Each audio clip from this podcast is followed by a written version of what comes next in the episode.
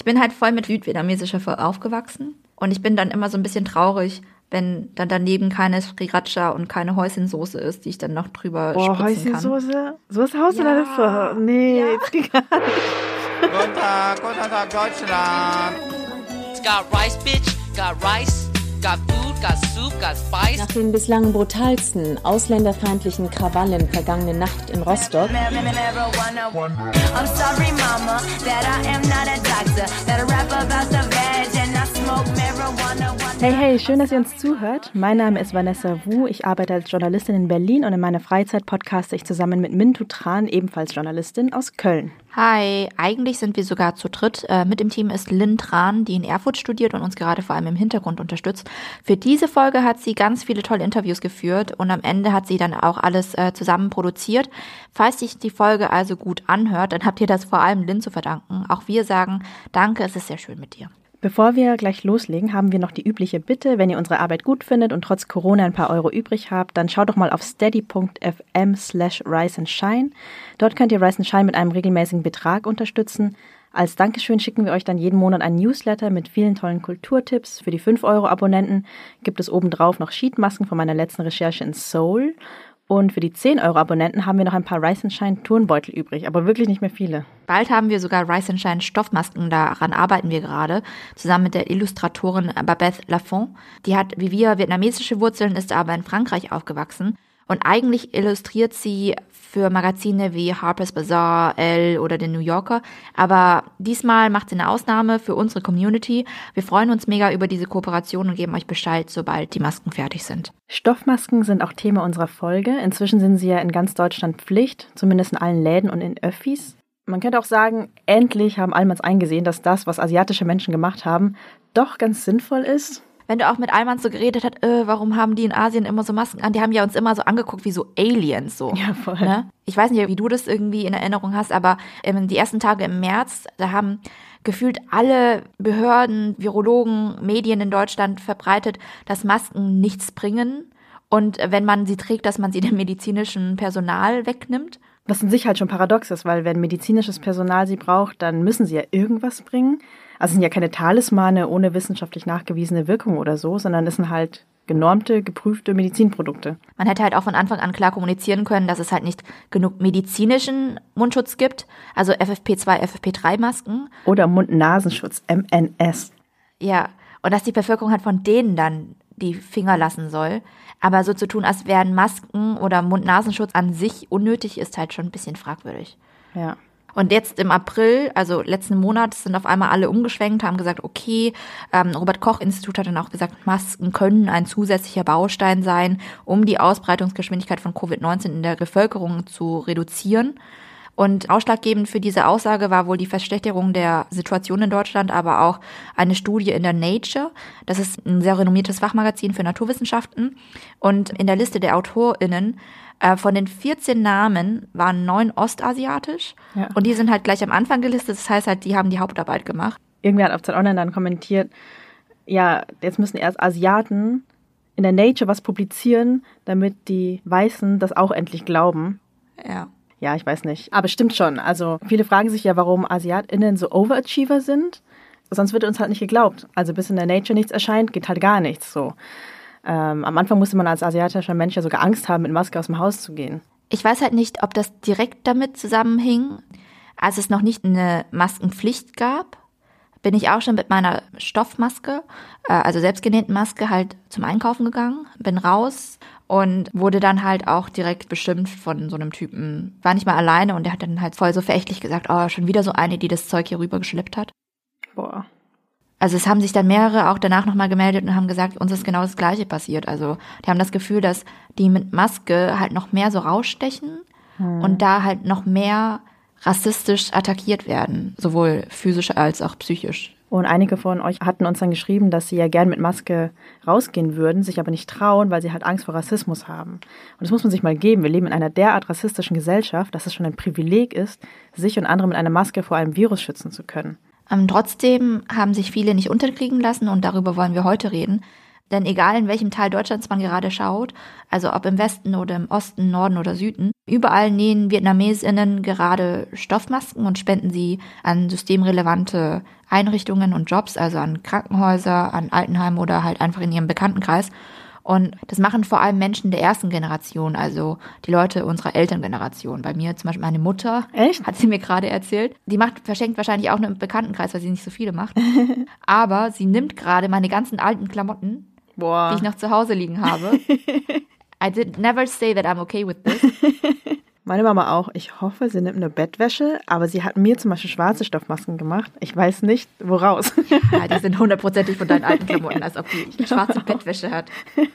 ja, aber meine Tante hat auch massenhaft genäht und echt, also ich kenne fast keine äh, vietnamesische Frau der ersten Generation, die gar keine Masken näht. Also so aus meinem Bekanntenkreis, von meinen Eltern und so weiter. Alle haben irgendwo irgendwas genäht. Das ist richtig krass. Ja. Und besonders bewegend daran finde ich halt, dass viele von ihnen, also jetzt dann mehr also in meinem Milieu, ähm, als VertragsarbeiterInnen in die DDR gekommen waren und dort auch in der Textilindustrie gearbeitet haben. Das heißt, ähm, sie beherrschen ihr Handwerk, sie können es eigentlich richtig gut, sie haben es damals gelernt. Und viele davon sind dann nach der Wende halt in andere Bereiche gewechselt, in die Gastronomie, in den Einzelhandel, manche auch in die Pflege oder machen sonstige Dienstleistungen. Aber jetzt eben haben sie in der Corona-Krise die Not an Schutzausrüstung gesehen und sind an ihre Nähmaschinen zurückgekehrt. Mit ein paar Personen, die neuerdings Masken nähen, haben wir für die Folge vorab gesprochen. Zum Beispiel Pham Tu Hui. Hallo, ich bin Tukui Pham, Inhaberin des Vegans Wellbeing Restaurants in Köln. Ich nähe Stoffgesichtmasken seit Mitte März dieses Jahres, als ich meinen Laden aufgrund des Virus schließen musste. Ich nähe die Masken für bedürftige Stellen wie Alterheime, Tierheime etc.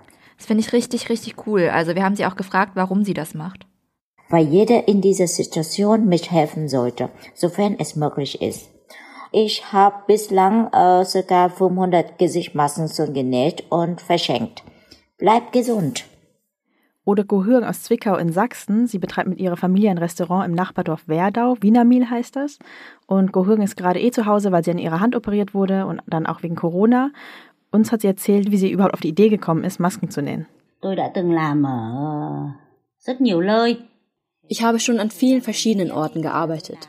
Und nun auch in der Kantine im Krankenhaus, HBK Zwickau und Klinikum Glauchau. Daher weiß ich, dass Masken gerade während der Corona-Zeit benötigt werden, sowohl von den Bürgern als auch von den Krankenhäusern.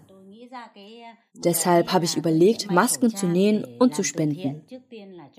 Zuerst an Krankenschwestern und Ärzte im Krankenhaus, weil sie es sind, die uns pflegen. Chăn ga giường tôi mua từ lâu rồi cái thời giảm giá. Ich hatte noch Bettwäsche, die ich vor langer Zeit reduziert gekauft habe und aus ihnen solche Masken genäht, bei denen man einen Filter einlegen kann. Außerdem muss man sie bei 100 Grad waschen können. đồng thời phải giặt được đến 100 độ. Thế cho nên là tôi cũng đã may được 300 chiếc. Ich habe bestimmt schon 300 Stück genäht, an Werder 50 und Zwickau 100 Stück gesendet, dem Krankenhaus in 100 Potsdam chiếc. 50. Và tôi đã Auch nach Lesbos, also Griechenland, habe ich welche geschickt. Potsdam 50 chiếc. Tôi gửi đi ờ, Lesbos, Griechenland. War krass, dass sie sogar nach Lesbos spenden, ne? Ja, hat mich auch voll überrascht. Und ich finde es wichtig, dass man bei Kampagnen wie Maske auf oder Leave No One Behind oder Sue for Solidarity gibt's jetzt auch, halt auch an solche Menschen denkt. Und ich muss auch sagen, ich hatte es einfach selber auch nicht so auf dem Schirm, dass es eben nicht nur junge AktivistInnen mit reichweitenstarken Insta-Profilen gibt, auf denen sie halt zeigen, was sie tun und dafür Anerkennung bekommen, sondern eben auch Menschen, die strukturell betrachtet eigentlich genug andere Sorgen hätten und die trotzdem einfach anpacken und sich in den Dienst der Bevölkerung stellen und äh, Hilfe für Geflüchtete anbieten. Ähm, inzwischen verkauft Gohurm die Stoffmasken auch in ihrem Restaurant in Werdau. Ähm, auf Dauer kann sie ja nicht ihre ganze Bettwäsche verarbeiten und ihre Arbeitskraft investieren, aber ihre Begründung dafür ist ganz interessant. Den Rest an Stoff vernähe ich nun auch noch und verkaufe sie im Laden. Wer viele kauft, bekommt Mengenrabatt. Viele bestellen nun auch bei mir. Muster und Farben, die ich nicht habe, kaufe ich und vernähe sie zu Hause. Sonst wird einem langweilig.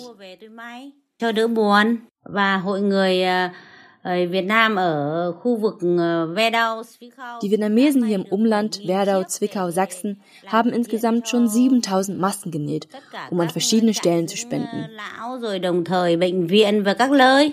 Ich finde das halt total typisch für unsere Elterngeneration. Die sind totale Arbeitstiere. Die können nicht einfach rumsitzen und nichts tun und sich entspannen. Dann müssen sie halt wieder irgendwas finden, um sich zu beschäftigen. Und wenn sie was machen, dann halt richtig. Also nicht nur mal fünf Masken für die eigene Familie, sondern halt gleich so eine Massenproduktion.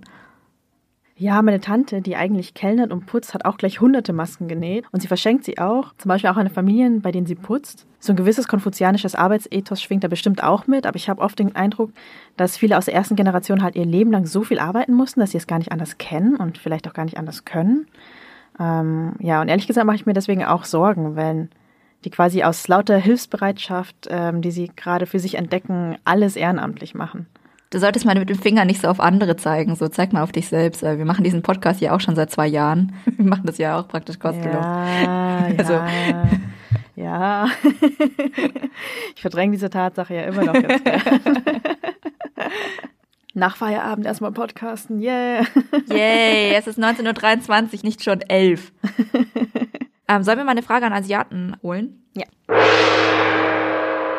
Und zwar stand die bei unseren Podigy-Kommentaren. Und zwar fragt dort Henry, für eine der nächsten Podcasts wünsche ich mir eine Diskussion über For Hanoi versus For Saigon. Ich mag beide, wobei es bei uns zu Hause immer erstere gibt, also For Hanoi. Weswegen ich mich immer freue, wenn ich mal in einem Restaurant mit südvietnamesischer Küche bin. Okay. Wow, wow, wow. Das, das, das, wird, ähm, das wird ein Blutbad geben hier zwischen uns beiden. Nee, Spaß. Also bevor wir in diese Frage reingehen, glaube ich, müssen wir für alle, äh, die sich nicht so gut mit vietnamesischer Küche auskennen, erstmal sagen, ja, es gibt große regionale Unterschiede. Das geht über ganz verschiedene Gerichte und überhaupt andere Voraussetzungen, weil im Süden wächst andere Pflanzen als im Norden. ja, im Norden ist kalt, da gibt es auch Winter. In den Bergen sogar Schnee. Und bei uns, also im Süden, immer tropisches Wetter, deswegen wächst immer alles. Was noch? Also man würzt halt komplett auch anders im Norden und im Süden. Und spiegelt sich halt auch in Pho wieder, obwohl es halt ein selbe Gericht theoretisch ist. Und ich glaube, hier in Deutschland wird auch Ja. kaum unterschieden, vielleicht in Berlin ein bisschen. Ach so, für alle, die das Wort Pho nicht kennen, Pho oder Pho. Po, Pobo, Pho. Pobo, Poga. Also diese Nudelsuppe. Ich dachte, vielleicht müssen wir das doch mal nochmal sagen kurz. Ja, komm, aber wer uns hört und jetzt nicht weiß, was Pho ist, der soll auch wieder gehen. Nee, Spaß. Und die regionalen Unterschiede, die krasseste Pho, die ich in meinem Leben gegessen habe, war ja ganz, ganz, ganz im Norden. Also es gibt ja auch nicht nur Nord und Süd, sondern es gibt halt so Norden in den Bergen und es gibt auch Zentralvietnam. Und ganz im Norden hat die Pho so rosa Nudeln, also die sind nicht äh, weiß. Und ähm, die kochen nicht in Rinder- oder ähm, Hühnerbrühe, sondern in Schweinebrühe. No way. Die ganz klassische Pho, wenn wir uns vorstellen, ist ja meistens ähm, mit Rind, vielleicht noch mit Huhn. Das sind die zwei klassischen Varianten. Und die Technik, wie gekocht wird, ist eigentlich das gleiche in Norden und Süden. Ja. Der Unterschied ist, wie man es würzt. Und äh, serviert. Und serviert, genau. Also im Norden ist die Philosophie simpel wie möglich, ohne Shishi. Alles sehr gut ausbalanciert und äh, dass man die Gewürze schmeckt, die halt darin geröstet worden sind und so weiter. Und ansonsten nichts. Als Topping nur Zwiebeln, keine Kräutereien, keine zusätzlichen Soßen. War, ich, war das richtig oder bin ich so gemein? Nee, also man, es gibt schon auch verschiedene Topics. Man kann halt so Viren reinmachen oder diese Teigdinger. Aber das, was man hat, schmeißt man zum Beispiel in die Suppe, sodass man alles auf einmal relativ einfach essen kann. Aber bei euch gibt es einfach noch viel so krasse andere Sachen drin, wie zum Beispiel so Rinderfett, einfach oben drauf gekippt zum Beispiel. Genau. Ja, also es ist nicht Rinderfett. Es ist, wenn du Pho kochst, also Rinderpho, du musst ja immer das Fett abschöpfen. Ja. Und das wird im Süden nicht weggeschmissen, sondern du kannst es zusätzlich bestellen. Das heißt, wenn du noch zusätzlich Fett in deiner Pho haben willst, kannst du das Fett, was vorher abgeschöpft worden ist, wieder bestellen und zusätzlich reinkippen. Ja. Ich glaube, ich würde die Geschmäcker so beschreiben, dass die Pho im Norden so ein bisschen mehr clean schmeckt. Ja. Und im Süden hast du halt so wirklich so Fett oben drauf. Oder es ist einfach generell fettiger. Ich habe das Gefühl, es ist auch mehr Fleisch irgendwie drin. Also es ist alles mehr. Also im Süden heißt, je mehr, desto mehr. Es ist süßer, es ist schärfer. Also wir würzen generell unser Essen immer süßer. Auch zum Beispiel in Fischsoße tun wir immer Limette und Zucker rein. Also es ist immer irgendwie süßlich. Wir haben halt alle möglichen Kräuter, die wir halt daneben stellen, von Thai Basilikum, Koriander bis über alles Mögliche, was da halt irgendwie gerade wächst. Ja. Du kannst dir zusätzlich auch sowas bestellen wie ein Ei. Also du kannst einfach ein rohes Ei bestellen. Und das habe ich noch nie gemacht. Hast du das schon mal gemacht? Ja. oh, oh, tut ihr eigentlich äh, Sprossen auf die Pho? Äh, ich glaube schon, ja. Du kannst dir verschiedene Arten von Sprossen ähm, bestellen. Also du kannst gekochte Sprossen bestellen oder rohe. Gekochte Sprossen? Nee, ich kenne es schon mit rohen Sprossen. Genau, also Sprossen, die du praktisch schon einmal durch die Brühe gezogen hast, damit sie ein bisschen weicher sind. Hm. Also Zwiebeln sind ja im Norden und im Süden drin. Aber im Süden kannst du dir auch noch so eine Variation bestellen, wo die Zwiebeln in Essig eingelegt worden sind. Hm. Ja, und jetzt äh, zu der eigentlichen Frage, die Diskussion, welche besser ist. Ich muss sagen. Warte mal, so, soll ich mal reinwerfen, was Lynn geschrieben hat, Ja. bevor wir uns streiten? Also Lynn hat gesagt, ich finde die im Süden leider immer ein bisschen zu süß. Ich weiß nicht. Also ich komme ja auch aus dem Norden. Und weißt du was? Ich esse beide gerne. und ich glaube, das liegt daran, dass ich gerne fettig esse und ich das voll okay finde, wenn es einfach richtig fettig ist. Mhm. Ich glaube, ich könnte nicht nur immer diese fettige Pho essen, dann würde ich mich irgendwann so ein bisschen eklig fühlen. Also man hat ja auch immer so Fett um den Mund herum so viel. Aber das ist doch geil, dann musst du danach kein Labello benutzen. Ja, aber ich glaube, das ist so wie, wenn man Katerfrühstück macht und dann, wenn man einen leichten Kater hat, dann ist so Pho Hanoi richtig gut. Und wenn du so richtig am Arsch bist, so einen richtigen Kater hast. dann Pho Saigon. Ja. Ich bin halt voll mit südvietnamesischer aufgewachsen. Und ich bin dann immer so ein bisschen traurig, wenn dann daneben keine Sriracha und keine Häuschensoße ist, die ich dann noch drüber Boah, spritzen kann. Häuschensoße? So haust du Ja. Nee, Ja. das geht gar nicht. Und ich mache das halt immer. Ich äh, tu die Häuschen auch immer noch äh, daneben auf so einen kleinen Teller und dann dippe ich immer das Fleisch damit. Also ich glaube, ähm, Frage an Asiaten endet nicht mit einem Blutbad. Aber Aber schon, schon Vanessa, die mich nicht versteht. ja, aber dafür ist es nicht kontrovers genug, weil ich mag die schon gerne im Süden. Ja. Ich habe in Hanoi auch sehr gerne Pho gegessen. Und es ist gut, dass es beide Variationen gibt. Richtig persönlich. Ey, wir haben hier so einen Nord-Süd-Podcast und es gibt keine Differenzen und keinen Streit zwischen uns. Der Konflikt ist vorbei. Wobei wir uns ja? schon jedes Mal streiten, wenn wir zusammen kochen, weil ich überall Zucker reintun will und die so, nein! Ja, nein, ja, genau. Zucker. ich esse halt auch lieber salziger und ich würde sagen, die äh, Pho im Norden ist auch salziger. Ja, aber ich glaube im Süden allgemein, wir essen allgemein süßer und auch schärfer. Ja. Aber ich habe auch das Gefühl, was im Süden halt einfach wärmer ist, du brauchst es auch. Wie? Ich habe das Gefühl, wenn es zu heiß ist, hilft es, wenn du was Scharfes isst. Also ja, du fängst an, an noch mehr zu schwitzen und vielleicht von diesem Schweiß kühlst du dich ab. Ja. Das ist voll eklig. ja, Vanessa und äh, Mintus Essgewohnheiten. Ja. Zurück zu Stoffmasken. Go Huong hat ja vorhin erwähnt, dass die VietnamesInnen in Sachsen insgesamt schon 7000 Masken genäht und gespendet haben. Kannst du dir vorstellen, 7000. Inzwischen sind es wahrscheinlich mehr. Das Interview, das haben wir Ende April geführt.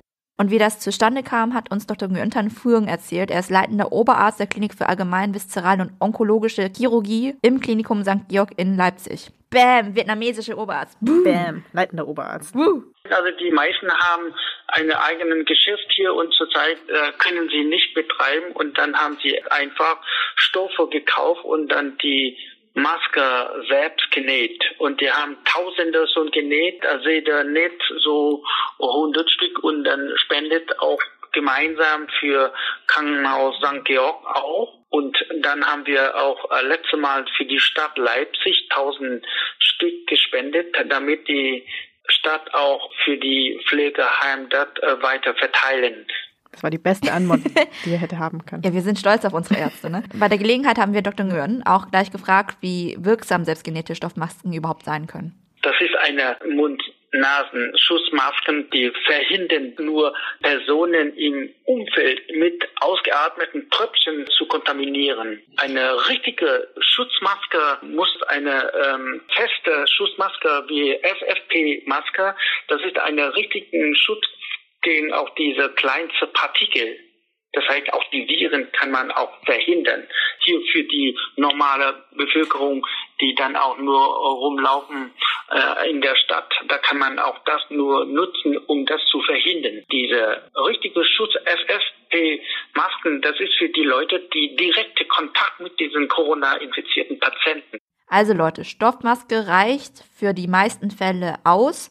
Falls die Info nicht eh schon allgemein angekommen ist, FFP-Masken, vor allem wenn sie ein Atemventil haben, dienen nur dem Selbstschutz. Das heißt, die Ventile lassen virenhaltige Tröpfchen raus und so Stoffmasken, die müssen immer trocken sein, Leute. Also wenn ihr sie schon so voll geatmet habt und äh, die nass ist, müsst ihr sie austauschen. Aber die dienen vor allem dem Fremdschutz. Also sie fangen einen großen Teil der potenziell erregerhaltigen Tröpfchen von dir selbst auf äh, noch bevor sie in die Umwelt gelangen. Und alles, was trotzdem rauskommt, wird zumindest so stark abgebremst, dass es nicht mehr so weit fliegt, die Tröpfchen. Und wenn also jede Person eine Stoffmaske tragen würde, egal ob die das Virus haben oder nicht, würde das Virus zumindest nicht mehr so ungebremst weiter wandern. Genau, und das ist halt deswegen wichtig, weil man schon infektiös sein kann, wenn man sich eigentlich noch gesund fühlt.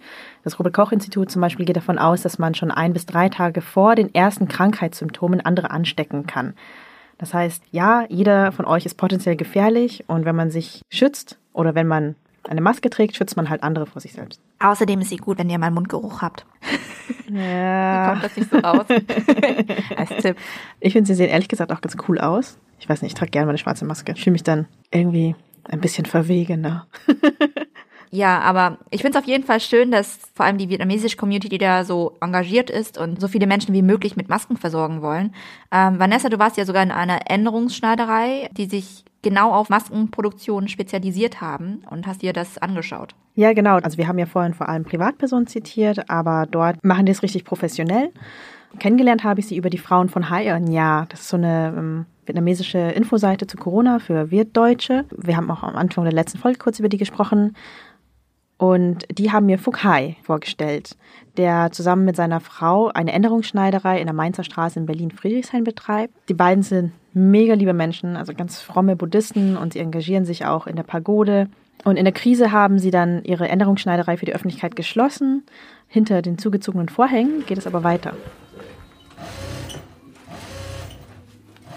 In der Schneiderei sind so sechs, sieben Leute und jeder hat da seine eigene Rolle. Also manche zeichnen die Schnittmuster auf, andere schneiden dann die Stoffteile aus und wieder andere nähen sie zusammen oder überprüfen am Ende die Fäden. Chú ờ, tên là Phúc Hải, chú là cái chủ cửa hàng đây. Ich heiße Hai. Ich bin der Inhaber dieser Änderungsschneiderei. Als in Deutschland das Coronavirus ausbrach, habe ich gesehen, dass es in Deutschland an Masken fehlte. Meine Frau und ich und alle Mitglieder der Fodar-Pagode haben dann beschlossen, zusammen Masken zu nähen. Ich selbst habe das Nähen noch in Vietnam gelernt. Die anderen haben in der DDR als Näherinnen und Näher gearbeitet. Wir haben uns dann zusammengetan, um jeden Tag Masken zu nähen. Los ging es am 23. März. Da hat das Schnittmuster auf Facebook gestellt, sodass alle dasselbe Modell nähen können. Und die ersten Modelle haben die dann für Nachbarn und Bekannte genäht, vietnamesische wie deutsche. Danach haben auch Organisationen wie die ARVO aus Berlin um Masken gebeten. Dann haben Leute für Krankenhäuser wie die Charité, die Feuerwehr oder die Polizei angefragt. Einige haben die Masken auch in andere Orte gebracht und verteilt. Was wir stemmen konnten, haben wir einfach genäht. Und so ging es weiter. Bis heute.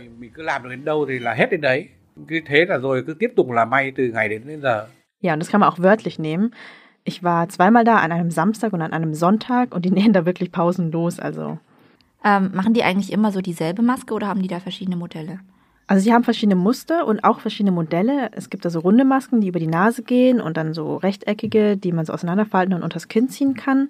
Und die haben auch so kleine bunte Masken für Kinder, die sind voll süß. Und Chu Fukai hat mir erzählt, dass es auch noch eine Version für Deutsche gibt.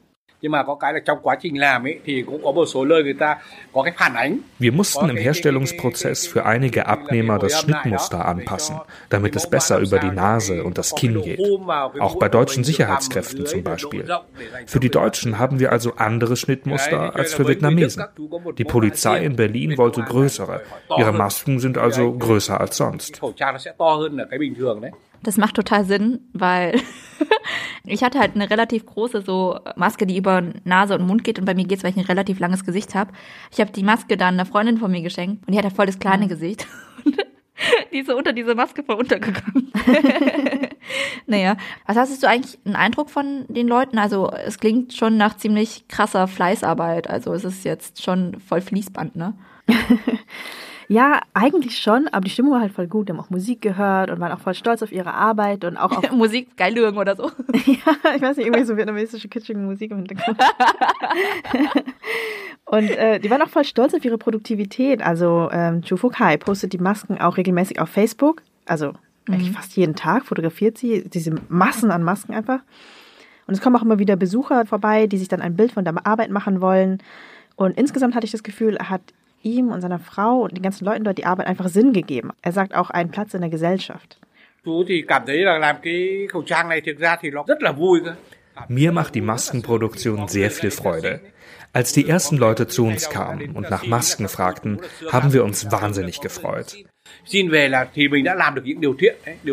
Wir waren so glücklich, dass die Leute was von uns wollten und wir was Gutes tun konnten für die Deutschen. Für Deutschland, unsere zweite Heimat. Wir freuen uns wirklich sehr.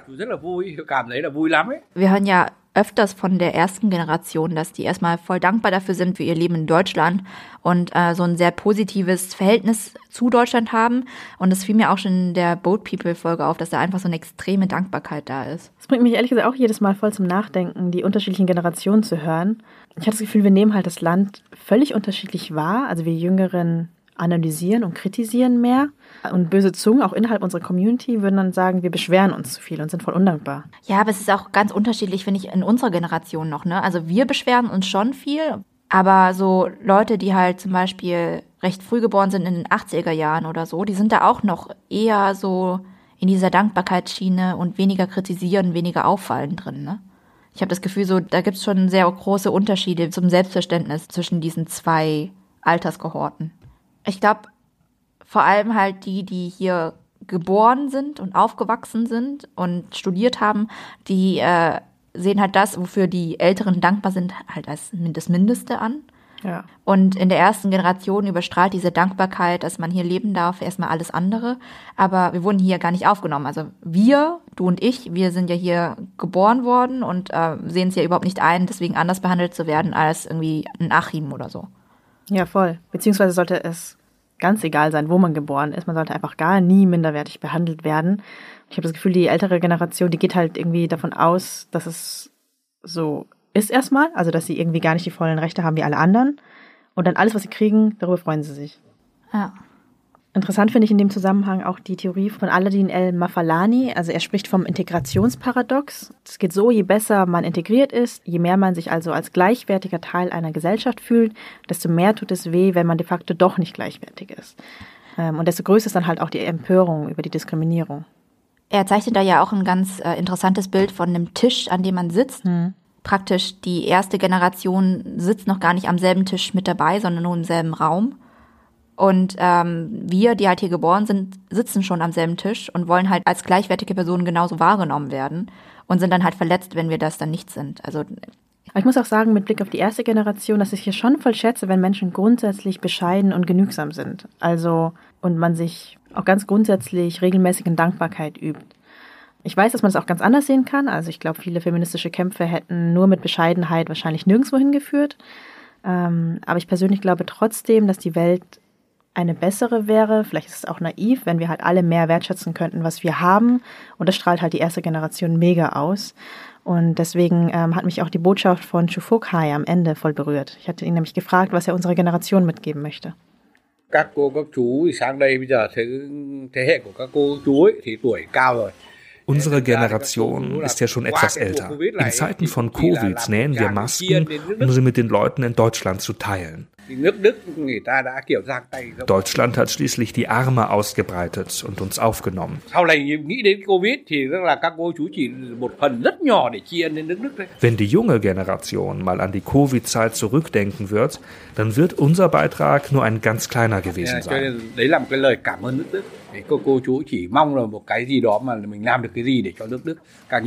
Aber so wollen wir Deutschland Danke sagen. Wir hoffen, dass wir in der Krise irgendwie helfen können. Je mehr, desto besser.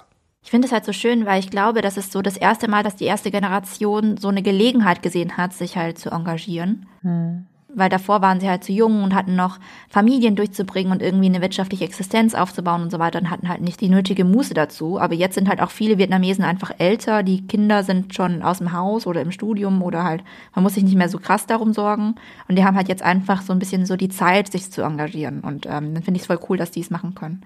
Ja, beziehungsweise manche haben das ja auch noch für die Community gemacht, als es noch irgendwie ja. wichtiger fürs Überleben war, wo man sich gegenseitig geholfen hat, irgendwie Wohnung zu finden, Job zu finden ja. und so weiter.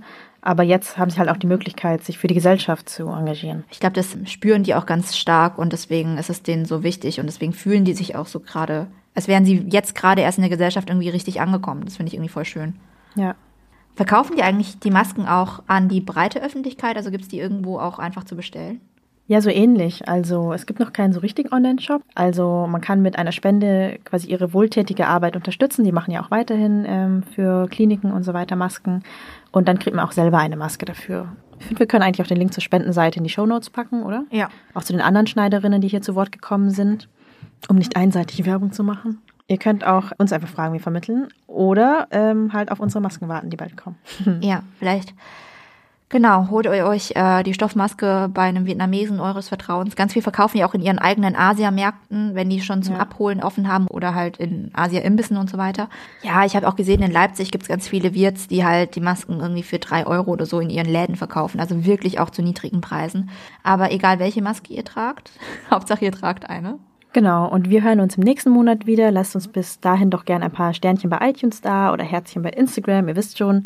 Äh, wir freuen uns auch immer über Feedback, äh, über das Medium eures Vertrauens. Also wer gern E-Mails schreibt, erreicht uns unter riceandshine.podcast.gmail.com. Ansonsten soziale Medien, da antworten wir auch ein bisschen schneller. Genau, und wer noch ein bisschen Geld übrig hat, kann uns auf steady.fm Shine unterstützen. Wenn unsere Masken fertig sind, werden wir die auch in die Dankeschön-Pakete legen ab 5 Euro. Vielleicht lassen wir auch springen, aber das entscheiden wir später. Weiß ich noch nicht ja. genau. Also ihr bekommt die auf jeden Fall irgendwo bei uns. In welcher Form sind wir uns noch nicht so hundertprozentig sicher. Naja, genau. bevor wir jetzt zu lange weiterlabern, äh, bis zum nächsten Mal. Tschüss.